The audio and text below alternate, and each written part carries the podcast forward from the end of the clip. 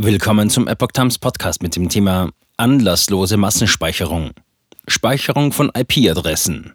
Stehen alle Menschen unter Generalverdacht?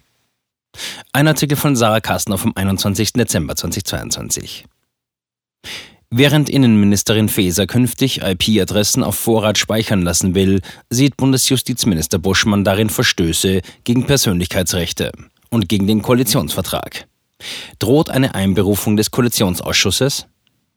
Kürzlich forderte Innenministerin Nancy Faeser eine Beweislastumkehr, die sie kurz darauf zurückzog. Bezüglich der Vorratsdatenspeicherung plädiert sie erneut für eine verpflichtende Speicherung von IP-Adressen von Telefon- und Internetnutzern. Faeser betont, dass die Speicherpflicht den Regelungen des Europäischen Gerichtshofes EUGH entspreche. Damit sollen Verbrechen und schwere Straftaten verhindert werden.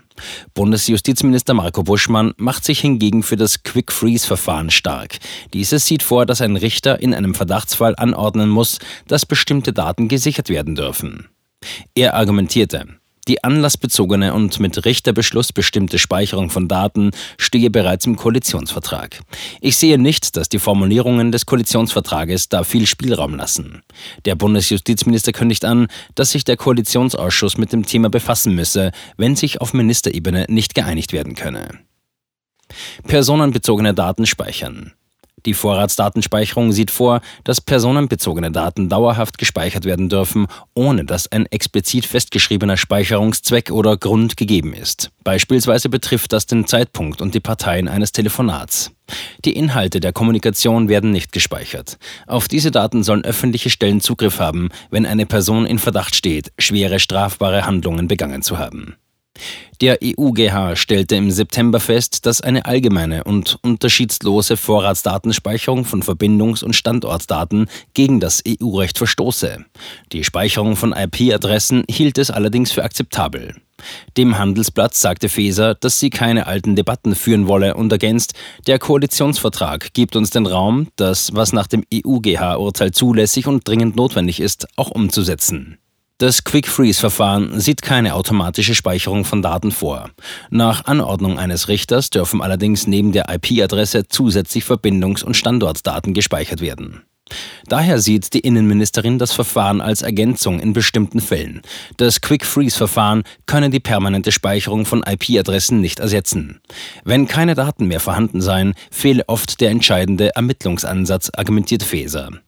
Daher werde sie sich weiter stark dafür einsetzen, den Ermittlungsbehörden die notwendigen Instrumente an die Hand zu geben, um gegen sexualisierte Gewalt gegen Kinder und andere schwere Straftaten vorgehen zu können.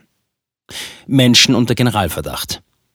Der Bundesjustizminister kritisiert an der Vorratsdatenspeicherung vor allem, dass Millionen Bürger, die sich nie etwas zu Schulden kommen lassen, unter Generalverdacht gestellt werden und einen Eingriff in ihr informationelles Selbstbestimmungsrecht erdulden sollen. Er bezeichnet die Regelung als anlasslose Massenspeicherung und betont, dass sie grundrechtswidrig sei. Wir wollen eben nicht 83 Millionen Menschen in Deutschland anlasslos unter Generalverdacht stellen, betont Buschmann. Bundeskriminalamt für Vorratsdatenspeicherung. Laut polizeilicher Kriminalstatistik PKS wurden 2021 jeden Tag 49 Kinder in Deutschland Opfer sexualisierter Gewalt. Vor allem im Kampf gegen diesen sexuellen Missbrauch hält die Innenministerin die Speicherung von IP-Adressen für wichtig.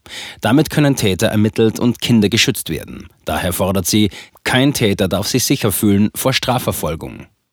Auch das Bundeskriminalamt sieht die Vorratsdatenspeicherung als wichtigen Aspekt für den Kampf gegen Kriminalität. Kriminalität werde immer digitaler, betonte der Präsident des BKA Holger Münch bei der Herbsttagung in Wiesbaden. Die Speicherung der IP-Adressen nennt er daher einen wichtigen Baustein, um Täter zu identifizieren.